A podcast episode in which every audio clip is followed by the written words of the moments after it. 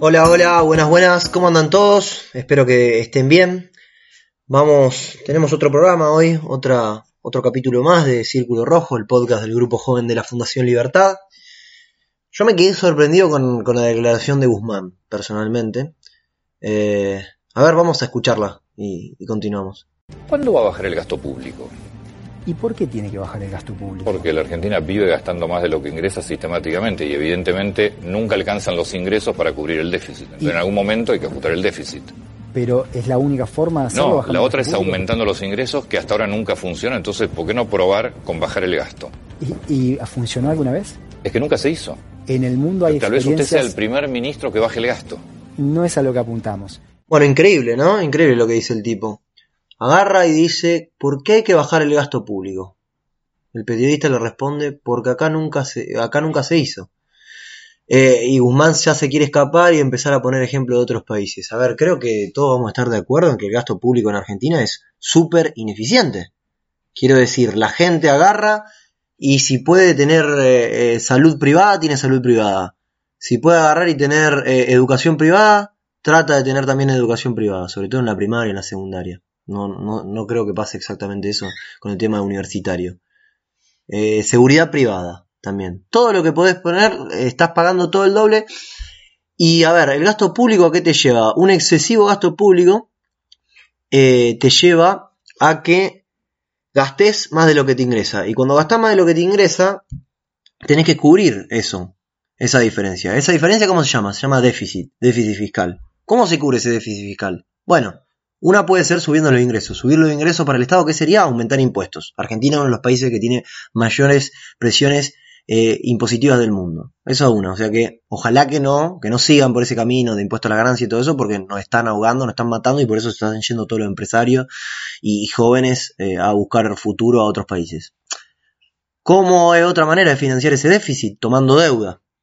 Como también como hizo el gobierno de Macri, como han hecho tontos otros gobiernos. Toman deuda, no- nos endeudan hasta no sé cuántos años después, eh, y después el país anda ahogado. Esto es como que agarrás, una familia gasta 15 y le ingresan 10, ese 5 ¿cómo hace para cubrir esos 5? Bueno, o tiene que laburar hora- horas extras, que en el caso del, del gobierno sería pedirte, subirte la carga impositiva, o qué tiene que hacer, tomar deuda, por ejemplo, con un banco. Entonces, ¿qué va a vivir endeudado una familia? No. Entonces un Estado tampoco puede vivir endeudado, ¿no?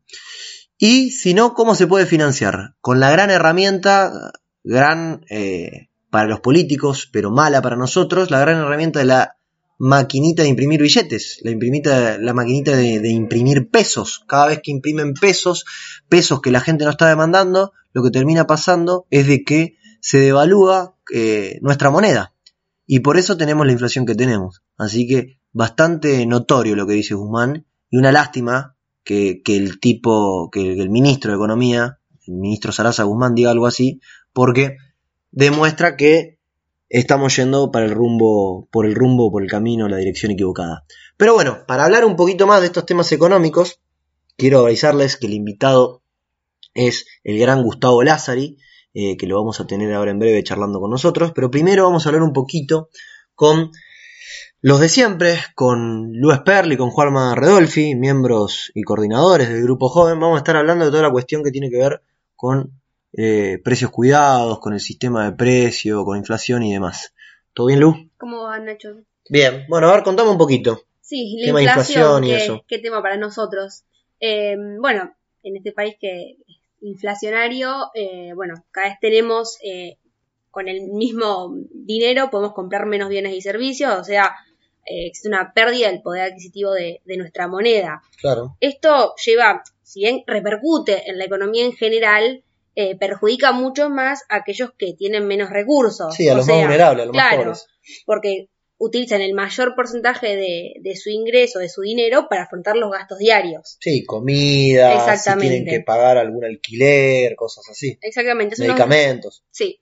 Eh, hace unos días eh, el INDEC eh, bueno, publicó lo que sería la inflación del mes de agosto. ¿Cuánto eh, fue? Que alcanzó el 2,7%. En agosto, la 2,7% sí, de inflación. Bien. Es la mayor cifra desde marzo que comenzó Que la- comenzó todo el tema de la pandemia y la cuarentena. Exactamente, en lo que va del año eh, suma casi un 19% y en términos interanuales el aumento es casi del 41%. Así. Bien. Bueno, Argentina sí, sabemos que es un país que está conviviendo con inflación arriba del 40%. Sí, un dato importante es que de los últimos 40 años, eh, Argentina durante 30 años estuvo en el top 10 de los países con más inflación en el mundo.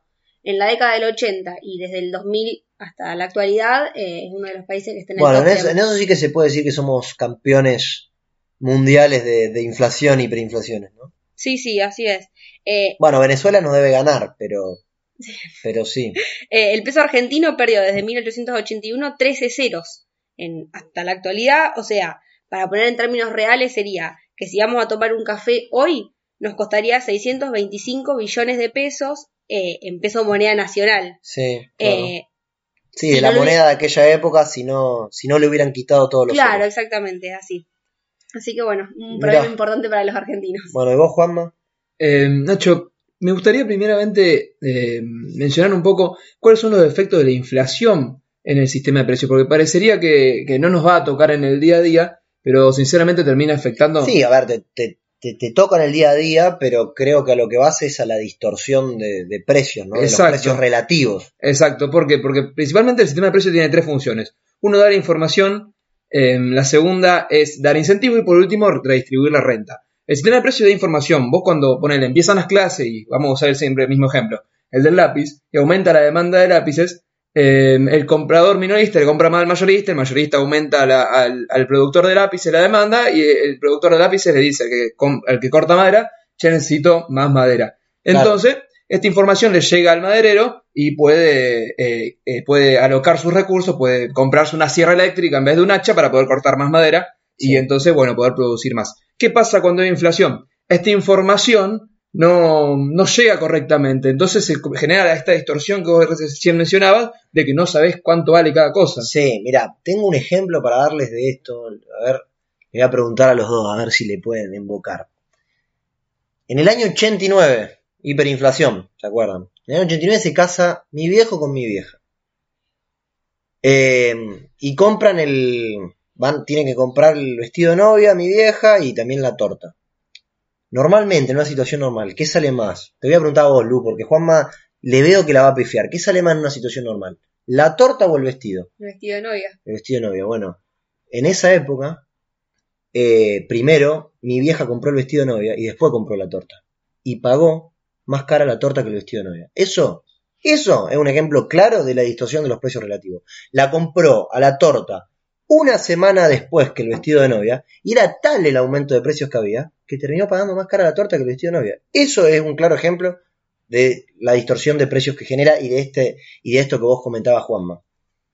Sí, em, bueno, en cuanto a la inflación, una de las cuestiones que, que aumentó también en cuestión de inflación es el tema de los precios cuidados. Esto que ya se Claro, que, subieron, sí, Sí, porque estaban habían sí, registrado ya un aumento del 3% en julio, julio. y avisaron que van a regis- registrar un aumento de hasta el 6% eh, en lo que viene de, va, Bueno. lo que resta del año. Bueno, claro, pero también en eso hay que entender lo siguiente, quiero decir, eh, todo control de precio que vos metés, estos, los llamados precio cuidado sería un precio máximo, ¿qué te termina generando? No, el problema es que siempre terminamos atacando otra, otro elemento que no es en realidad la causa de la inflación y intentamos meter estos precios máximos que lógicamente te generan eh, una escasez en el bien al que vos le pones el precio máximo. Por Sí. ejemplo, vas a las góndolas de los supermercados y los precios cuidados, nunca encontrás la leche que está en precio cuidado y terminás comprando Sí, la leche que no estaba Sí, fuera perdés- del programa. perdés diversidad, perdés diversidad de productos. Porque además digo algo lógico, digo, pero ponételo a pensar tipo en términos de un empresario que se dedica, no sé, por ejemplo, a, a producir eh, a producir eh, agua, botella de agua. Si al tipo agarran y el, tipo él tiene un costo para él también, tiene su, tiene su costo, tiene una estructura de costo armada, y le dicen, vos no podés ganar más de esto. Si al tipo le dice no puede ganar más de esto, y a él no le da rentabilidad producir esa agua, no la va a producir, por eso se genera el desabastecimiento. No es que el tipo es una mala persona que dice, no, yo le quiero sacar un 100% de rentabilidad al agua. Digo, ah, perdóname, si hubiera, que hay gente que quiere ganar, eh, todo el mundo quiere ganar lo máximo que puede, pero lo que te limita justamente de que los precios no se disparen es la competencia, no un control de precios. Claro, y también terminás destinando a la gente que quiere conseguir el bien, la terminás destinando al mercado en negro. porque el, bien este que está controlado se empieza a transar en, en mercados donde en realidad sí, sí le es rentable. Lo que se podría hablar del dólar. Exacto. Terminás yéndote al dólar. O sea, vos hablás de un dólar oficial que no existe, porque no existe a setenta y pico de pesos, 80 creo que está ahora, pero le metés el impuesto país más el adelanto, te da 130 mangos, 130 y pico. El otro está a 150, 150 y pico. 154. Bueno, bueno, es lo mismo que pasa. Pero eh, este, bueno, este fue el análisis que, que estuvimos haciendo un poquito de, de la economía y de, y de la inflación, ¿no? Gran problema que tenemos los argentinos desde hace mucho. Eh, recordemos esa frase de Macri, que él, Macri decía que si era presidente, él, él iba a, resolver de una manera muy fácil la inflación, subestimó el problema y, y terminamos con una inflación bastante alta, de- también como de 40% creo que fue en su gobierno. Así que evidentemente en Argentina resolver este tema que muchos otros países del mundo lo han logrado no es tarea fácil. Pero bueno, esperemos que, que algún, que algún, no sé si decirlo algún iluminado, pero que algún conjunto de personas que tenga influencia puedan hablarle a los oídos a nuestros políticos para que dejen de, de mandarse estas macanas. Pero quédense con nosotros, que ya eh, vamos a estar hablando con Gustavo Lázari. Bueno, ahora sí vamos a hablar con Gustavo Lázari, eh, economista, además empresario. Vamos a hablar de, de- de todo lo que está pasando en, en- en la economía de hoy. Lo primero que te quiero agradecer, Gustavo, que te tomes unos minutos para, para charlar con nosotros. No, no, al contrario, gracias por llamar. Gusta-.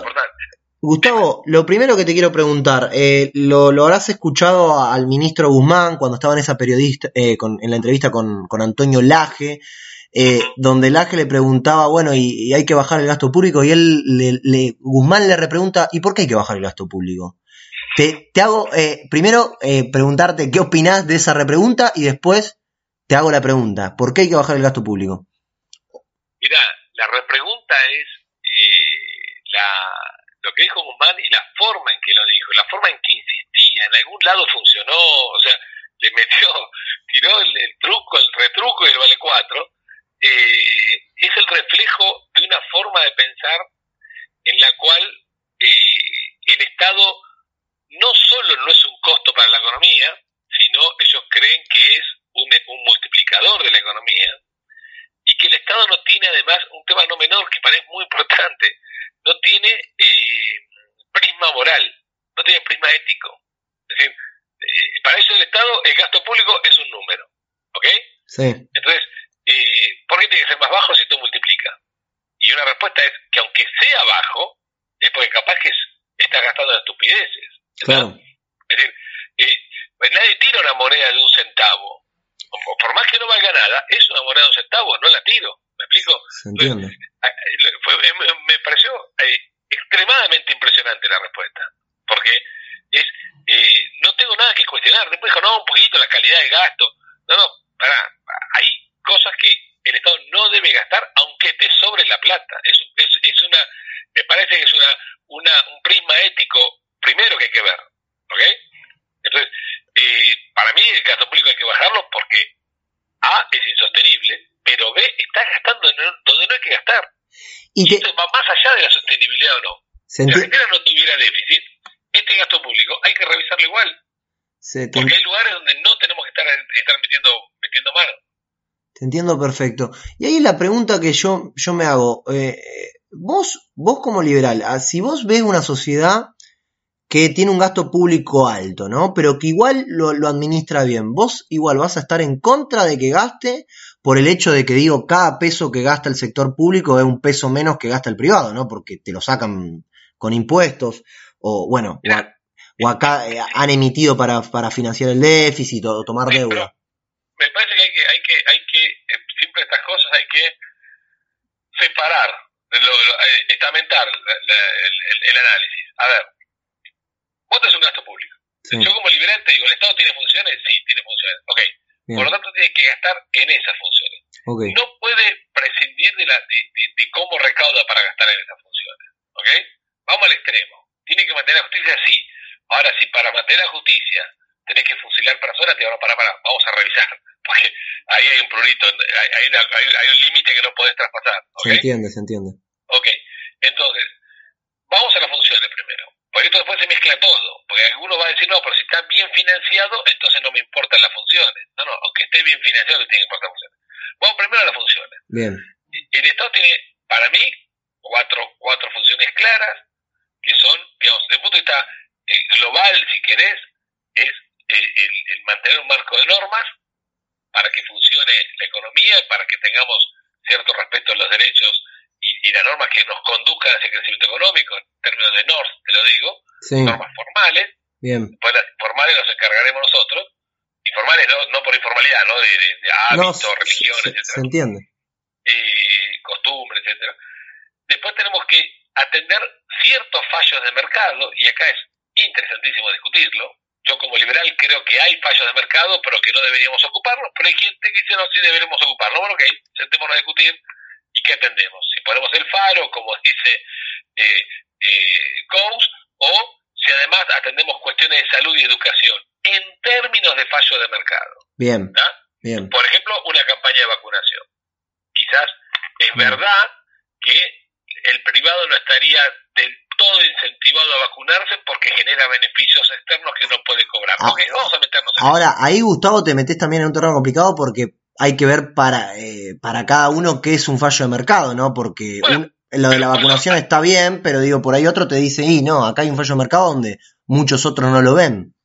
Pero por eso, vamos, eh, yo te, tomo- te pongo el título y te digo, en eso nos sentamos a discutir y Perfecto, ahí hay sí, un sí. gasto, ¿ok? Bien. También hay un gasto en redistribución del ingreso, donde yo estoy poco proclive, pero sé que hay otra gente que dispuesta a que el Estado redistribuya, listo. Sé que ese gasto no es cero, eso es lo que yo te quiero decir, ¿ok? Bien. Después, si hacemos 10 millones de planes sociales, bueno, hicimos un desastre. Y si hacemos uno, es otra cosa, ¿ves? Y después hay una función de, de, de, de- estabilización de la economía que yo tanto no la compro, pero te la puedo tomar. Ok. Ahí tenemos una función. Después, eso te lo traduzco en ministerios. ¿Cómo lo, tra- lo traducís en ministerios? Bueno, ok. Justicia está fuera de discusión, porque es que responde al marco de normas. Después vemos cómo gastamos en justicia y cómo atendemos seguridad, salud y educación. Salud y educación porque cumplen las dos funciones de redistribuir el ingreso de alguna manera y de atender ciertos fallos, ¿no? Sé que a los liberales nos molesta esta, falla, esta, esta, esta, esta- esta palabra, Sí. pero por ejemplo, educación primaria y secundaria genera mucha externalidad y el mercado no está tan dispuesto a hacerlo, aunque yo creo que está dispuesto a hacerlo, pero te lo tomo, vamos a hacer educación pública y tranquila, ¿está? Bien. De hecho, en la Argentina la educación pública la inventamos nosotros, así que no me vengan a correr con eso. Listo. Eh, ahí yo tengo las cuatro funciones. ¿Está?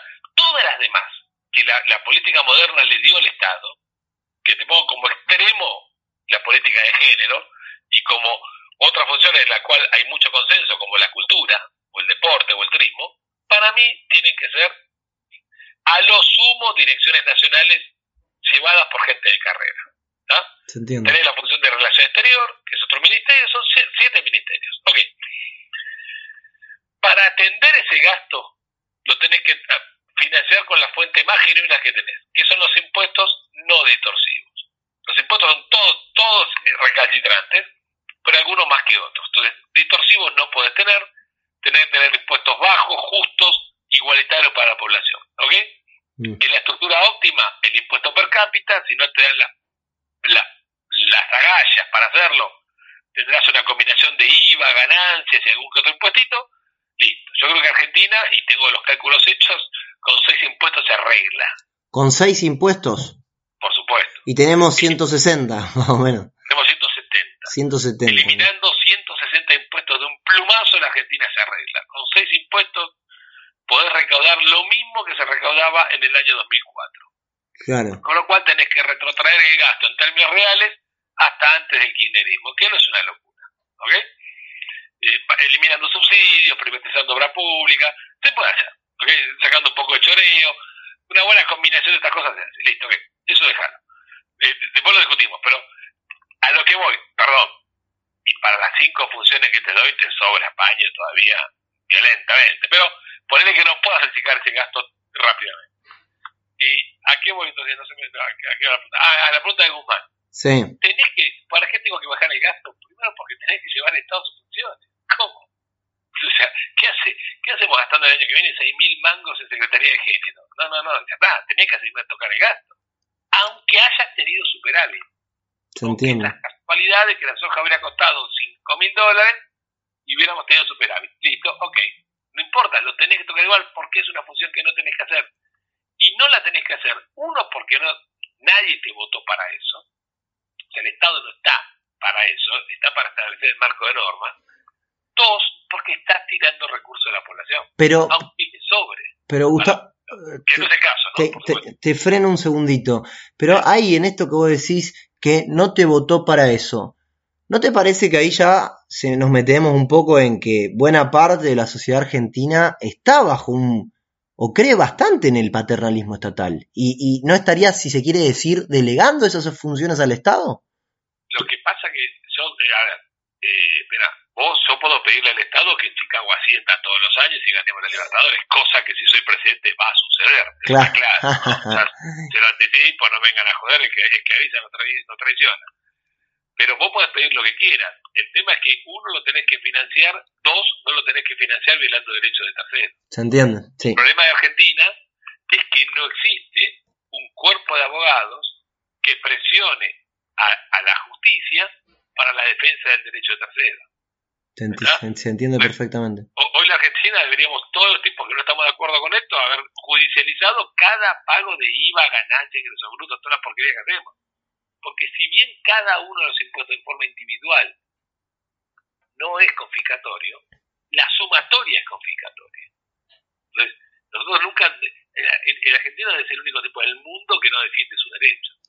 ¿Ah? Reclama que, que mi derecho lo garpe otro. Y como vamos tirando la pelota, viste, la, la- la vamos pasando. Ahora viene una buena evaluación, todas, todos mis quilombos se, se licúan, listo, lo pagó el pobre, chao, estoy tranquilo dos años. ¿Ok? Sí, sí, sí. Estamos haciendo eso, pero la realidad es que vos podés pedirle al Estado, quiero una Secretaría de Género que hable con la E. Fenómeno. Y quiero que la pague Lázaro. Y no, campeón, yo voy a la justicia a defenderme. Se entiende perfectamente. Se entiende perfectamente tu respuesta, claro. Y, y Gustavo, el- lo otro que te, te pregunto, ¿no? ¿Vos ves alguna intención de parte del gobierno? Eh, yo te doy mi opinión personal, no veo ninguna, pero de parte del gobierno de empezar a hacer alguna cosa que, que trate de, de evitar o de amortiguar la piña que, que me parece que nos vamos a pegar? Mira, yo como nunca estoy viendo, no solo en el gobierno, quizá la, la, la, ¿cómo es? La, la responsabilidad sea del gobierno, eh, pero no solo del gobierno, sino en la, en la dirigencia. Yo te uso la palabra que no, tengo un problema, no, no tengo otra, Sí, y cae mal, pero no es una mala palabra, la gente, gente está loco. En la elite dirigencial argentina, que está eh, los empresarios, eh, la política, la iglesia, el sindicato, los intelectuales, como dicen ahora, la, gente informada, el círculo rojo, no veo en, todo ese paquete, no veo eh, la conexión con la realidad de A, lo grave que estamos, lo mal que estamos, lo mal que vamos y la velocidad del impacto. No, no estoy, eh, yo veo, eh, viste que nosotros decimos de la Rúa estaba perdido, de la Rúa al lado de esto es una brújula. sí. Eh, eh, veo, veo, veo una, una desconexión como nunca vi. Y esa desconexión es de, es de, de altísimo riesgo. A ver, la primera responsabilidad tiene el gobierno. Y si vos preguntás, coincido contigo. Veo que están acelerando el iceberg con una alegría patética. ¿No? Eh, pero también lo veo, lo veo desde de, de la realidad empresaria. Lo veo, yo participo de cámaras y a veces discutí el tema de situación que estoy en Austria, ¿viste? O sea, eh, ¿dónde estamos? ¿Qué sé yo? Para que no salió una, una, una resolución de la, del Ministerio de Salud donde declaran eh, factor de riesgo para el COVID a todas las personas con obesidad. Con Sí. obesidad somos todos. Nos no tenemos que guardar, toda la Argentina tiene que guardar. sí. Después aclararon, no, grado obesidad leve y grado 1 no, grado 2 y 3. Y grado No. 3 está el 50 por toda Argentina. Pero bueno, por lo menos ahí dejaron laburar. ¿Me entendés? Obviamente nadie le va a dar pelota esta estupidez. Pero lo que voy es que discutíamos, viste, mano a mano. Pero- ese- Pero y Gustavo, levantó la ¿por- mano diciendo, el flaco está diciendo una boludez grande. Pero digo, hablas de esta elite, de, de- de la política y todo, pero ¿cuándo pasó esto que, que porque yo entiendo que no, a ver, que lo- la verdad es que Argentina no ha tenido buenos gobiernos a lo largo de su historia, ¿no? Eh, salvo algunos, pero digo, ¿Cuándo los políticos se divorciaron tanto de la realidad? ¿Cuándo? O sea, te estoy haciendo una pregunta que capaz que es muy, de una respuesta muy difícil, pero para vos, ¿cuándo se dio esto? Que, que ya los tipos Para totalmente... mí, para mí el divorcio, el divorcio y la realidad viene, eh, no estuvo siempre. Después, para, porque una cosa es el divorcio y la realidad. Es ahora. Eh, esto es desde el 2003, ya te voy a explicar por qué desde el 2003. Eh, pero Dualde no estaba divorciado de la realidad. Menem tampoco. Y de la Rúa tampoco. Eh, Eran buenos, malos, o, o, o- eh, Alfonsín tampoco. Eran buenos, malos o, o, o- extraordinarios presidentes. Es, es otra discusión. Sí, ¿ah? sí, sí. Eh, pero ninguno estuvo divorciado de la realidad. Ninguno. Y de los cuatro, el que menos te diría de la Rúa. Pues lo, lo liquidamos, lo matamos, pero el tipo no pudo resolver un problema. Bueno, viste, es como, es como que me pones a marcar a Messi. Yo sé que Messi es una bestia. No lo pude agarrar, capo. No soy una bestia. Agarrar sí. un revólver para pegarle. Claro. Eh, entonces, el tipo no, no, no la pudo pilotear. Eh, pero entendía lo que pasaba. Dualde entendía, también. ¿Cuándo viene el divorcio? Y para mí es una gran pregunta la tuya. La, la razón ahora por primera vez. Eh, para mí, cuando la tasa de interés en el mundo bajó a cero y los precios de los commodities volaron. Y la Argentina fue una joda. La Argentina se- nos dimos el gusto de hacer boludeces. Tiraste manteca al techo. Claro. Yo mañana te doy a vos el loto y obviamente, ¿viste? O sea, hoy te levantaste para laburar, mañana con suerte te con suerte te despego de Netflix. Ahora, O sea, ahora jodido esto que decís, ¿no? Porque está hablando justamente de eh, una, una dirigencia política irresponsable y una sociedad que también acompañó esa responsabilidad. pero por supuesto, mirá, te voy a dar un dato que es impresionante. Eh, para que le digo a Diego Giacomini que, que lo espere 20 minutos. Te, te digo un dato que es muy impresionante. La Argentina cuando tuvo precios internacionales altos eligió populismo. Siempre.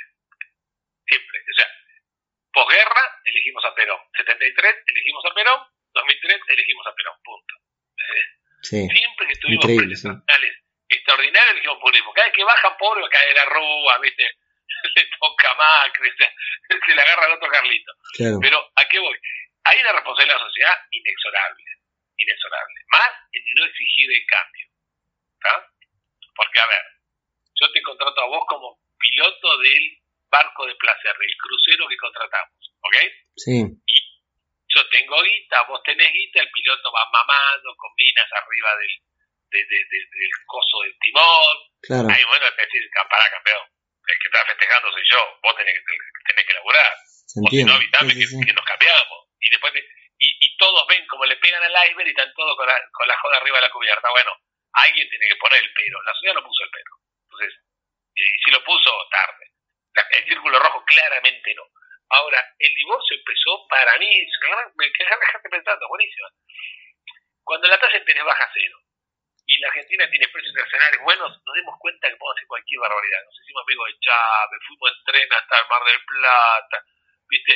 Eh, Maradona puteaba a, a Chastain, cualquiera hacía cualquier cosa. Era, era al, 10 de- al que nos pegó un baile terrible en el Mundial. Estábamos todos zarpados, todos arriba de... de es una, una pavada, pero fue en el 2010 y, y tiene que ver con esto. Es decir, eh, en el Mundial de Sudáfrica. Eh, como es, eh, Ahora, ¿qué pasa? Que par y paso nos achicaron la escala. Y la Argentina se conforma con poco. Vos fíjate que Argentina es un país que la élite no sueña. Olvídate de la gente común, olvídate del pobre, no sueña. El sueño es llegar a fin de mes, el sueño es nada. ¿Ok? Y te voy a dar tres ejemplos. Para mí, violentamente brutales. Cuatro. Uno de cada gobierno. Me acuerdo bien un día, no me acuerdo la fecha, ¿eh? pero la podemos, la podemos eh, 2004, 2005.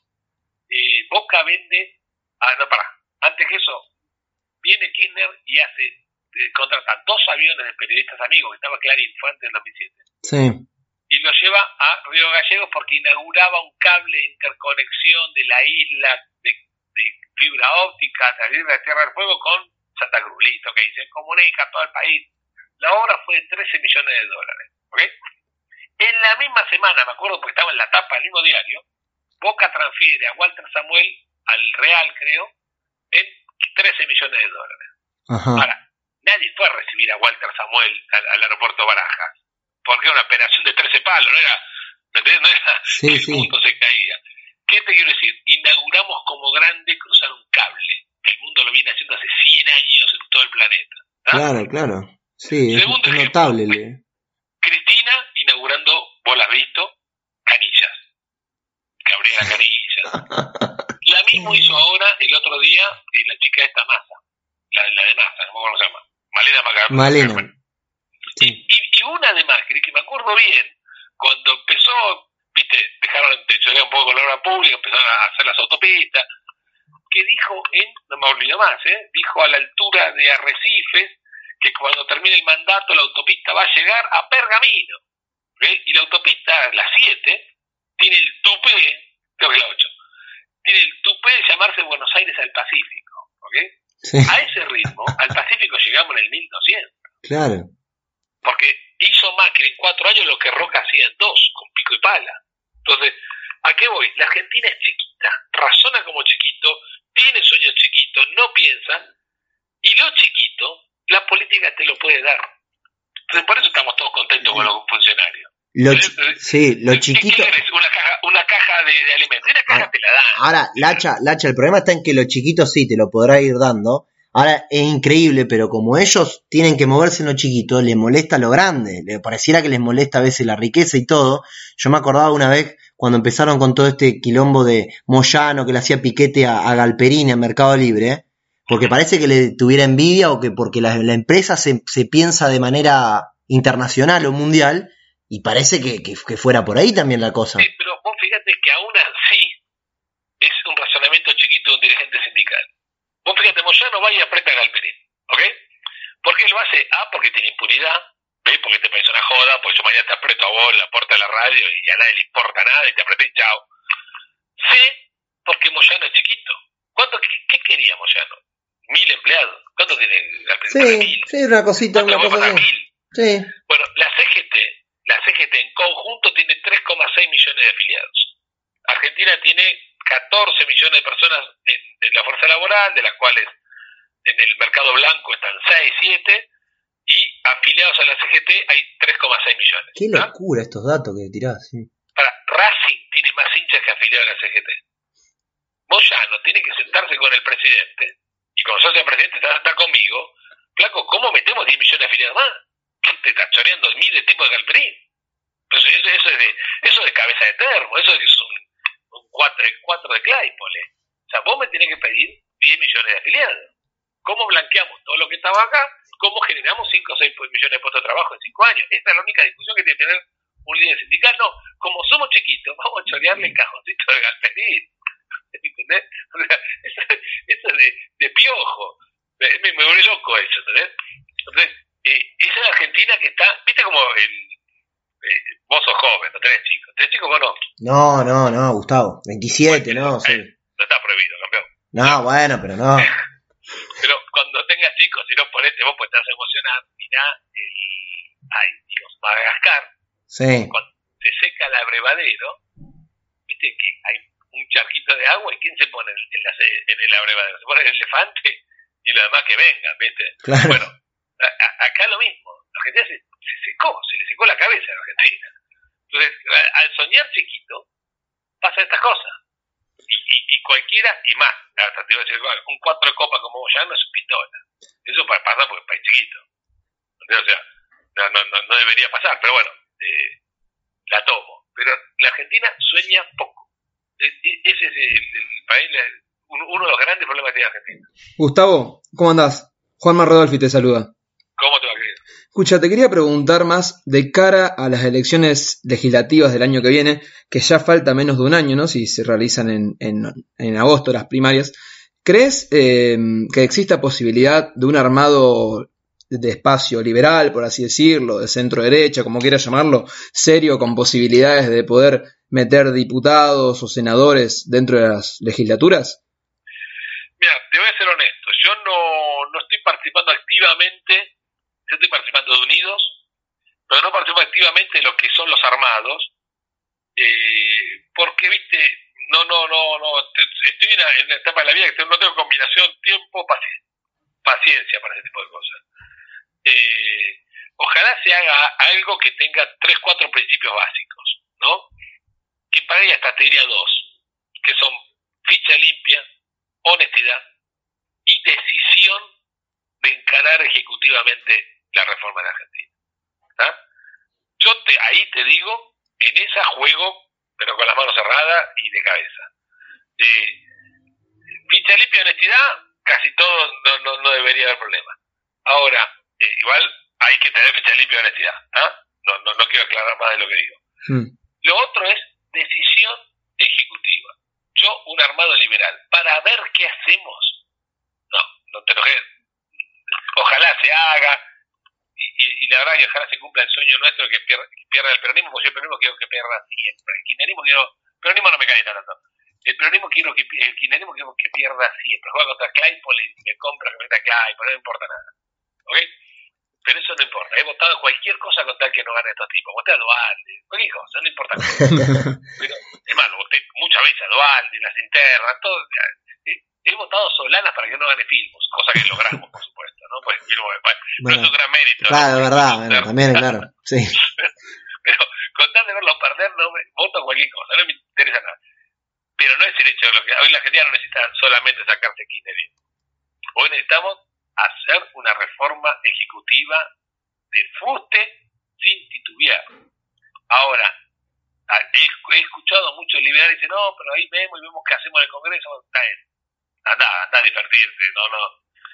Ojalá Sí, sí. se arme y meteremos cuatro, cinco, tres, Sí, ocho que haya un proyecto, un proyecto serio, ¿no? un proyecto serio. A ver, yo lo que sé, sé lo que necesito para que haya paz social, lo que creo que hace falta, no, no es que yo lo necesite, pero para que haya paz social es que la sociedad sepa que hay 20 locos que son capaces de hacer algo para cambiar y que saben lo que tienen que hacer. Y además son honestos, por eso te pido ficha limpia. ¿no? Sí, se entiende. Hay 20 dementes, te los nombro, ¿eh? López Murphy, qué sé yo, eh, bueno, la gente de Unidos, hay 20 dementes de la cabeza que saben lo que tienen que hacer si mañana le da la llave de la Casa Rosada. Se entiende. Ojo, no podés titubear. Un error del macrismo, tuvo muchos. Uno fue titubear. Sí, A ver, qué hacemos. Y la ver qué hacemos lo escuché en todas las reuniones que fui. ¿Cómo a ver qué hacemos? Loco, yo esto sé, sé lo que hay que hacer desde que nací, hace 50 años sé lo que hay que hacer. Eh, no es Sí. porque las sepa todas, porque es una cosa obvia. no, no, se entiende, se entiende. Por Y la pregunta que me hiciste, hay que bajar el gasto público blanco, andate, andate a Colombia de vuelta, hermano, andar a la quinta avenida, andar en roller, no tenés un Claro. carajo de, de- de- no sé para qué hacen los posgrados estos muchachos. Sí. Pero, eh, ¿me entendés? Y eso la, la sociedad lo debe percibir, porque si la sociedad no percibe que hay 20 dementes dispuestos a eh, cambiar, con ganas de hacerlo, aunque saquen un voto, ¿eh? me interesa la cantidad de votos, es lo de menos, eh, aunque saquen un voto, eh, si la sociedad no percibe que hay una esperanza, vamos a ser responsables de la violencia. Vamos a tener cuota parte de la culpa de la violencia que se vive en la Argentina. Porque las ratas cuando, no porque la gente sea rata, ¿eh? pero entendés el, el- concepto. Sí, sí. Cuando a un animal lo encerrás, se pone violento. Entonces en Argentina, si la encerramos en la no solución, nos vamos a poner violentos. Se De hecho, no, no, hace falta ejemplos. ¿Está? No, no, no, está clarísimo. y necesitamos mostrarle la lamparita. Pues yo en eso sí trabajo. En la, en la rosca, a ver quién va, quién no va primero, segundo, eso son huevadas, ¿no? No me interesa. Gustavo, te agradecemos muchísimo en nombre del, del Grupo Joven de la Fundación Libertad, de la Fundación Libertad, eh, todos estos minutos que te tomaste para, para, para charlar con nosotros, fue, fue muy claro todo el análisis que hiciste. Bárbaro, viejo. Les agradezco y a disposición, ¿eh? Y sigan soñando que Argentina eh, somos hijos de inmigrantes y no vamos a ser padres de inmigrantes. Vamos a cambiar esto. Se cambia más rápido de lo que parece. Ojalá que así sea. Un abrazo, Gustavo. Dale, campeón. Bueno, ahí lo teníamos a, Gustavo Lázari, conocido como Lacha en Twitter. Eh, ya los que lo conocen lo, lo siguen, lo vienen siguiendo y saben cómo habla, que es, es muy capo, además ponen todo en términos muy sencillos. Así que nos vemos la semana próxima en otro episodio, en otro capítulo de Círculo Rojo.